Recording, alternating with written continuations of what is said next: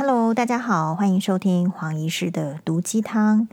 哎，我觉得今天有一个很重大的这个心得呢，其实也不是重大，就是说黄医师真的已经是四十而耳顺，哈，比库里斯达。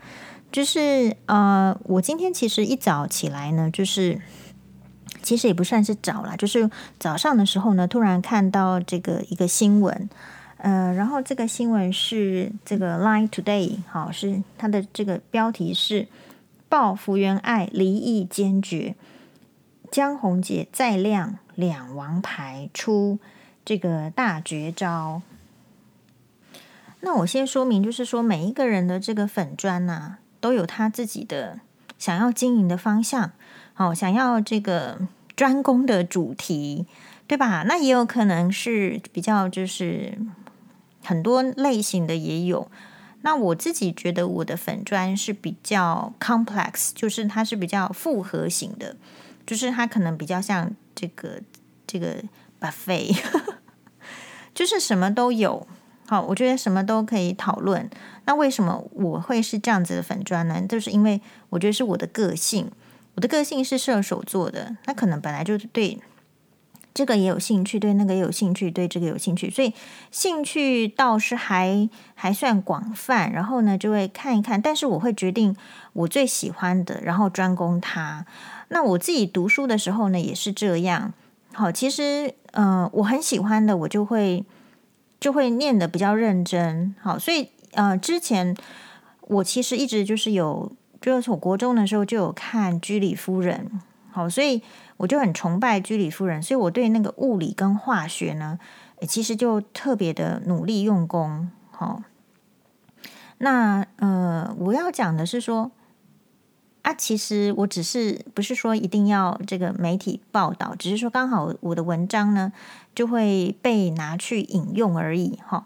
那其实我们也没有这个拒绝，也没有主动要求哈。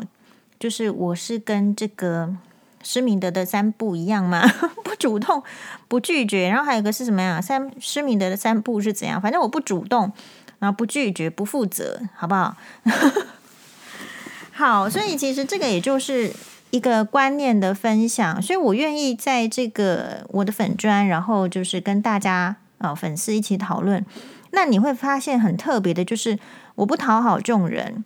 好，这个我并不觉得说我需要什么流量或者是人次数。好，我并不是需要，因为我觉得这种就是每一个人喜欢的感觉不一样。像我的话呢，我比较喜欢精品。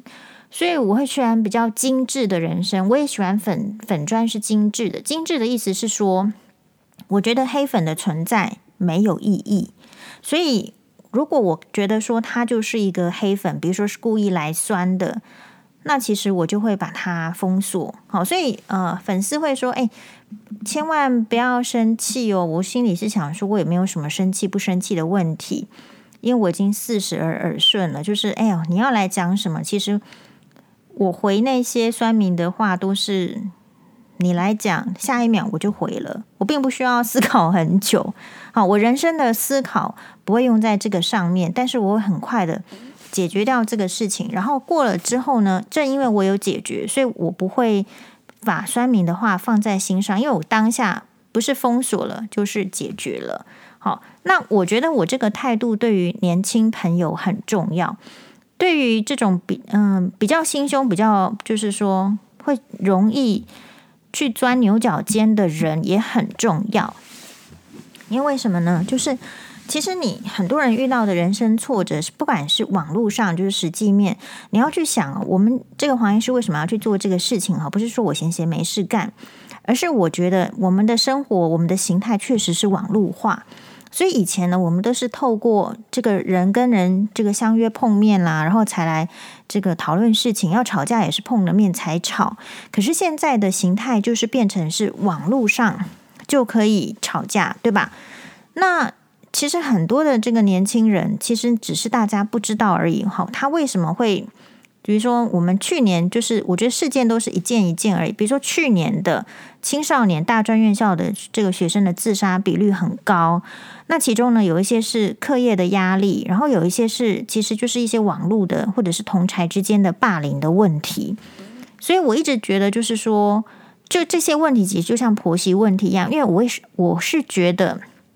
我当年的遇到婆媳问题的时候，如果我会知道有管道，就是我那时候真的不知道有管道是可以讨论的，是可以抒发的，那么也许可能会更，就是说有别种的可能也不一定。好，所以我们只是提供，就是需要的人去一个这个，就是说讨论的地方。那觉得这个人生不需要这样，或是对我们这样的态度。嗤之以鼻的人，那我们就觉得说，哎，你可以去针对你人生的喜欢的事情去重点嘛。比如说，你其实可以不要看黄医师的粉砖啊，你可以去看什么台大秀智，对不对？好，那那台大秀智呢，就是有一个这个也是眼科的这个女医师哈，但是我黄医师不认识她，好像是台大的。啊，然后呢，他这个这个昨天有上这个新闻嘛，我就去点进去看一下，呃，然后点进去之后，哎，竟然发现他是眼科的，我自己说实在，我心里觉得有一点丢脸哈。这个丢脸呢，到底是就是嗯，其实可以很多层的这个讨讨论啦。那我们先不要这个针对这位这个眼科医师哈，我对于女生的包容性确实是比较大。那因为这是为什么？嗯，我想这可能就是生物性、生理性嘛。那还有啦，就是说，我觉得这个社会已经对男生的包容性很大了，所以我可能也会要求我自己，或者说不自主的，就会觉得说我对女生的包容性希望能够再大一点点。好，所以我一直就是也是试图的，就是觉得说，诶，嗯，应该是大家要。对这个福原爱跟这个江宏杰的问题，我觉得很值得讨论，所以我其实也都会发言。好，那愿意来讨论的人，我觉得很好。那首先呢，我觉得这件事情大概到这边定案了。定案的意思就是。其实我觉得福原爱她真的没有要再回来，大家都忘记了她曾经在二零一九年已经原谅过江宏杰一次，已经回来试过一次，但是现在都二零二一年了，她两年之后才在走嘛，所以我觉得她已经尽了自己最大的努力，就像是一个运动员的这个可以拿出来的努力一样。然后我觉得日本人的个性是非常的严谨，他表面上不跟你有什么。冲突，那个是他的这个社会的文化，他不会把冲突带到场面上，他会一直跟你，就是说也会拒绝，也会婉转的说好听，但是他的内心是有一层底线的。比如说，我们都知道说跟日本人约的时候，我们要准时一点，我这个就是那个风格。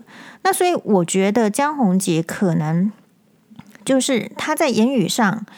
也许他真的有那些觉得台湾人可以随男生啦，哈，可以随随便便说出口的话。可是这些话，其实在日本人的耳里、心里听起来，肯定比我们台湾女生听起来是更刺耳的。因为日本人表面上还不会把话讲得这么难听，你可以把它归结是文化差异，但是你也可以把它归结就是说，我觉得福原爱的运气不好。呃，因为这样子的文化差异，其实是需要日本人是比较讲究表面上，或是。他真实也是比较一些礼貌，还有就是一些应对的。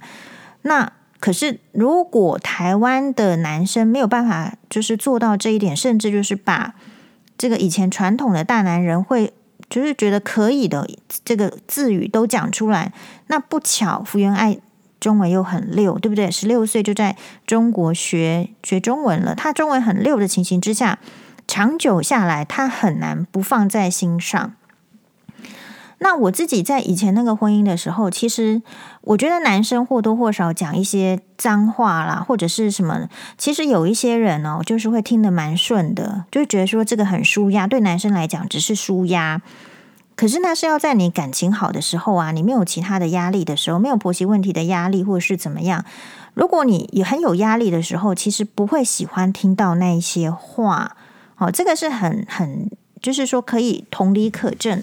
那今天也是感谢，就是有这样子的讨论，所以我们就有在呃黄医师的粉砖下看到一些很有意义的回馈。比如说呢，就是有一个我觉得非常值得大家去一起去关心。好，这一篇是这个我们一位这个网友提出来的，他说：“老实说，大男人主义和。”对老婆骂脏话，这些台湾古早恶习，大概绕整个地球一万圈也绕不完了。江先生骂老婆，呃，江先生对老婆，这个我是引自于这一网友的留言。江先生对老婆骂脏话在先，已经弄得国际皆知，贻笑大方。连这位日本女人吓到也受不了，都选择从地狱逃走了。刮胡，她是为何不能赶快逃走？不然要站着一直被骂脏话吗？而且二十一世纪新兴好男人根本不会骂脏话这些的，真的是把台湾男人的脸都丢光了。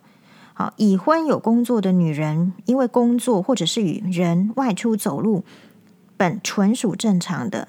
现在是二十一世纪，两性平权法和家暴法早已制定完成。这个家暴不见得是只有身体上的这个动作，还包括言语、精神。恳请大家好好看下面连接的法规法条规定。也就是说，这个是一个法法律的制定，其实是最低的。那社会还是有一些传统的氛围，所以要出来打破它，就好像是说黄医师依照法律赋予离婚妇女的权利去申请剩余财产分配。诶，可是就有人好像一窝蜂的要来说黄医师去要去分家产，要去贪婪还是贪财？好，那这个就是。就是你，你用传统的概念，你希望女人，你是剥削女人，你希望女人就算离婚，黑喜胜利衰，哈，黑喜胜弯弄做没有对不起你的事情，所以你最好以前的女人离婚都是不拿一毛钱就要闪人的，那个是以前父权下对女人的无情的欺压。啊，那也就是说，可是现在本来就是两性平权，所以黄医师也只是依据法律赋予我的权利，并没有做过分的要求。可是呢，就是呃，有一群的人，他就会用传统他以为是对的观念啊，然后来这个来这个呃欺压，或者是说这个说黄医师这样子。那所以为什么黄医师会站起来站出来讨论这件事情？就是你如果。没有很强烈的，就是说逻辑，哎，你会觉得别人说的好像是对的，然后你就开始觉得心里很不安啊，放弃好了。人家说什么，你要怎么样？你这个就是贪。所以以前很多女生是被净身出户的。好，那再回到这个福原爱这个事情，所以现我觉得这篇文章就是说，大家，哎，网络上如果有。比较，但很多认同，但也很多这个觉得不满意的。那很多不满意的呢，其实他拿不出逻辑来反驳，他只有反驳说：难道福原爱外遇是对的吗？然后就说人家是婊子啦，然后说这个江宏杰这样子的这个等级，怎么会娶不到别的女生呢？对不对？好，那我觉得是这样子，就是所以啦，是不是在用人？大家就要去思考，是不是在用人家的钱的时候？男人还是可以骂女人婊子呢？这是一个非常糟糕的状态嘛。好，那这些这种呃，我觉得这种苦啊，就是不是一般的人会遇到的，会承受的，或者是说他讲出来，就像我们那个朋友讲的，就是他假设没有什么身份地位，没有什么学识背景，他讲的话就是没有人要信啊。好，那所以今天这个福原爱这个事件出来。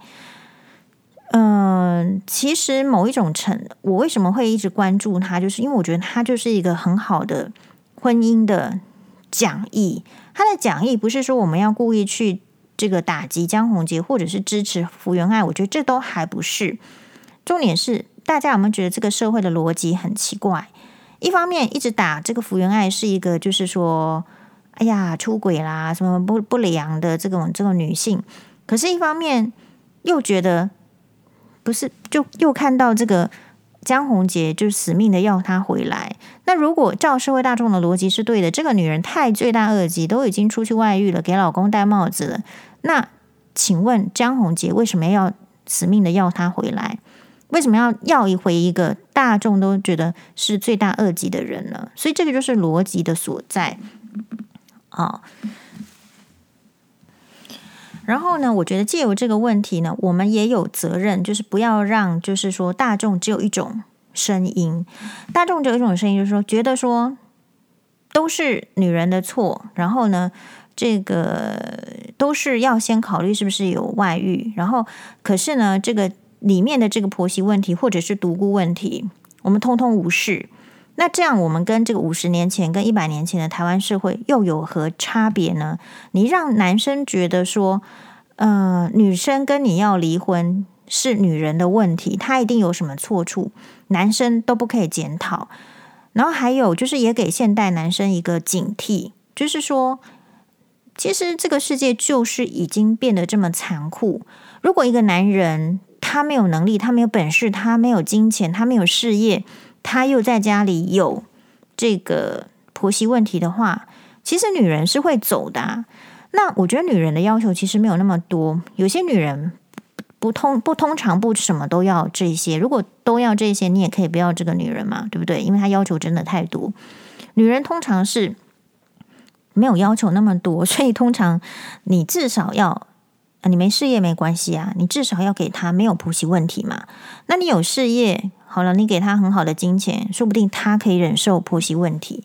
好，所以不要说好处通通这个男生端走，你总得留一条这个活路给在婚姻中的女性嘛。所以今天黄医师看到这个福原爱，就是说为什么这个江宏杰这要一直晒小孩的照片，我非常的有感，就是因为其实我在离婚前，那前夫也不是很就是关心小孩啊，跟小孩子的照片没几张啊，一年三百六十五天，其实有一。百三十六天到一百四十天，反正连续都是这样子，是不在台湾的。好，然后等到黄医师提出离婚诉讼的时候，他才开始跟小孩要照相，出去都要照相。好，然后呢，呃，我们如果出去的话，他都要跟，对不对？他之前不是这样的，所以我会觉得那些照片呢、其实福原爱看看到了也很心酸吧。是吧？难道福原爱真的不想要小孩吗？我觉得一个女人不会真的不想要小孩，可是一定有她就是必须放弃的理由。比如说，她如果不放弃，她根本没有办法离开这个婚姻。那她如果在这个婚姻中会产生一些致死的原因，那她也只好会就是说要怎么样呢？要放弃。比如说，我觉得之前那个张颖欣小姐的案例。她一直留在那里受受虐、受婆婆的欺凌，不就是因为她没有办法放弃两个小孩吗？她如果可以放弃两个小孩出来，她搞不好有活路。但是社会大众就会指责她说：“你这个女人有问题，你竟然抛下你的两个很小的小孩走了。”所以这个社会就是对女生这么的严苛。那我我个人是觉得，就是走过这一遭，你看黄医师留着命活下来，是不是可以做更多事情？所以我还是呼吁，就是哎，那个在婚姻中啊有困难的女生，不管你的困难是婆媳，还是老公外遇，还是怎么样的一个独孤的问题，我都觉得不是绝症，不是绝症。你一定是遇到这些问题，但是你也可以解决这些问题，然后走出来。解决这些问题，不是说一定是说，好像是什么，嗯。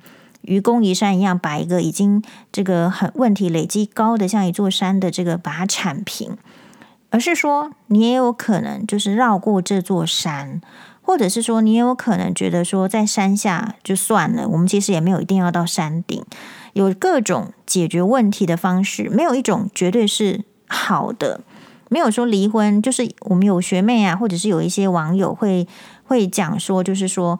嗯，学姐，你会不会觉得说我我这样子很没用？因为我不能像你一样，就是好像就就是受到这样子，比如说经济的制裁，还是怎么样，就就去离婚。诶，我说我不会觉得你没用啊。我觉得离开的人跟留在婚姻中的人都是有他的长处，所以他才能够待在那个环境。我觉得就生态学上、环境学上来讲，就是这样子。你有什么样的能耐，你就会适合在怎么样的环境，然后那个环境呢，也会锻炼，会诱发了你一些基因的表现嘛。生物学吧，不不就是这样吗？哎，然后有时候就是说，酸明是这样，就是我们也很受不了。就是说，可是我这个人是这样子，就是我会接受别人的这个聪明才智没有那么高，就就是我我一直都有接受这个事情。比如说，我就会接受说，嗯。可能这个辛巴欧巴的聪明才智也没有那么高，一样就是我是会让自己去接受的，所以我不会对他们苛刻。好，比如说有一就是有一个人就提出说，谁说福原爱没出钱买房了？是江宏杰讲的吗？我就回他，谁知道啊？肯定有啊，不然光凭江宏杰能买豪宅吗？那这样台其他台湾男人不会饿死吗？好，然后他又开始问喽，肯定有，是你自己讲的还是怎样？那我就觉得这个人很没脑啦！你去看江宏杰的年薪就知道了呀，还要问我？我就问他说：“你仙女哦，不懂柴米油盐酱醋茶是吗？是不是？”所以我的意思是说，人讲出来问别人的话，就是我们不要随便提出问题，我们要思考后才提出问题，否则，哎，就是会暴露自己的程度。人家说，嗯、就是博学、审问、慎思、明辨。哈、博学当然的意思就是，我觉得这个很难呐。好，因为就是要读很多书，花很多时间，这个博学很难。博学，那你至少可以审问嘛？你要谨慎的发问，好、你不要随便发问。你随便发问，就是就是人家说发问就可以看出一个人的程度。好、那还好是黄医师从来没把这些人程度看高，不然的话，我的眼镜都跌破，我还得怎么样呢？是也还好了，就是花钱换而已。博学、审问、慎思、明辨，好、哦，这这句话到底是为什么大家都不是朗朗上口吗？为什么都没有用？慎思，就说你的这个思考，你可以再反复的思考，所以这个就是为什么这个粉砖，你这个有时候黄医师还是会会让这个留言留言嘛，就是他们只是为了要反对而来反对的，那没关系啊，那你就留啊，然后我就删掉，删掉。说实在哈、那个心情真的是很爽快，所以黄医师从这中间得到两种爽快，就是要不直接删文，就是哈很爽快；要不然就是说把他骂一顿，哇也很爽快。所以不用担心黄医师的心情。好，那还有什么？就是嗯，所以我只是希望，就是说大家呢不要因为就是福原爱是日本人，然后江宏杰是台湾人，就去。就是一味的要支持台湾人，一味的反对日本人。我觉得这样子真的也是，就是台湾不会进步。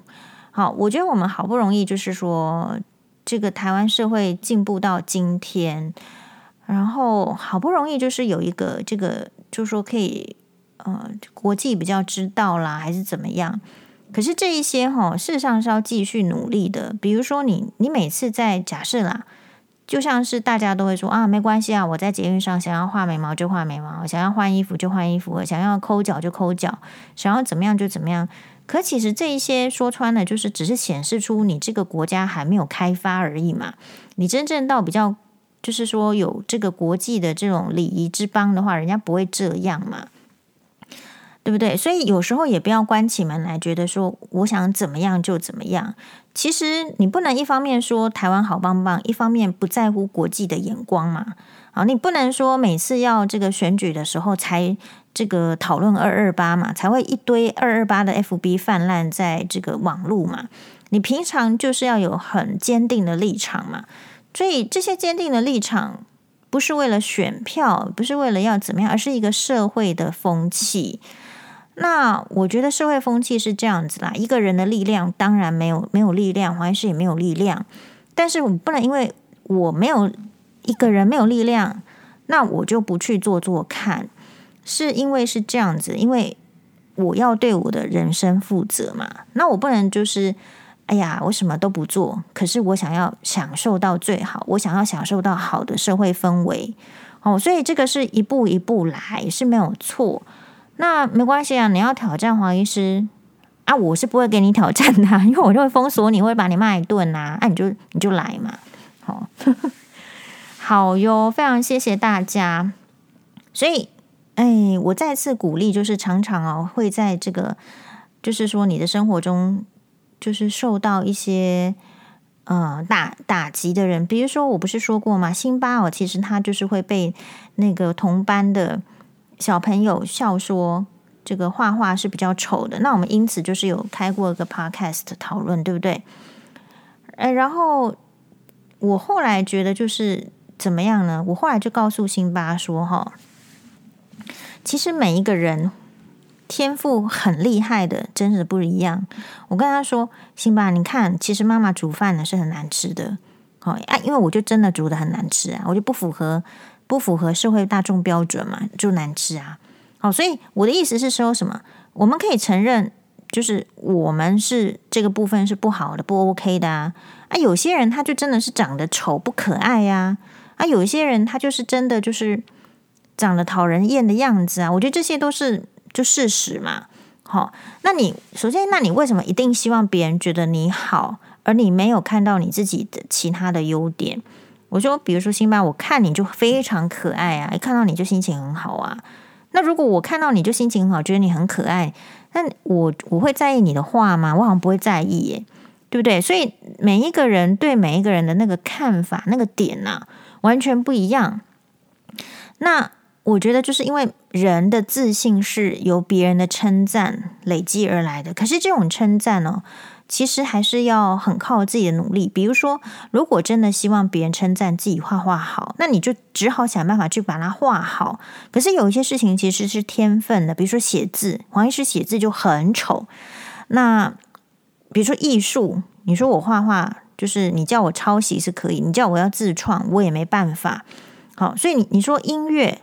那我也是学到某一个程度，你说叫我去当钢琴家，我也没办法。那所以我觉得人的就是贵在自知，还有知人。如果这样子的话，人生其实就没有那么惨了嘛。因为你自知，你就会知道说你的缺点在哪里，你的优点在哪里。所以当别人来攻击你的缺点的时候，其实也没感觉啊。好，就是就会觉得说啊，对呀，那因为他。就只看到我的缺点嘛，所以他就只会说这个。那如果对方是一个比较有水准的人，能看到全面的人，他其实也根本不会来说你的缺点。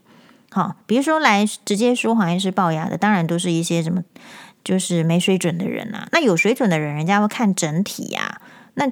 话就是这么简单呐、啊，那所以你看，就是没水准的男生，他就只跑去看男女生的胸部，他其他也不管呐、那只是说每一个人的这个选择，就是有他的生活的历练，还有他的这个环境，还有他的这个整个眼界背景造成的。其实我都蛮尊重这些人的存在，只要不来妨碍我就好了，不要只要不要形成恶劣的社会风气，让我们住不下去，我觉得都还 OK。好，这个是我对自己的期许。好，谢谢大家的收听，拜拜。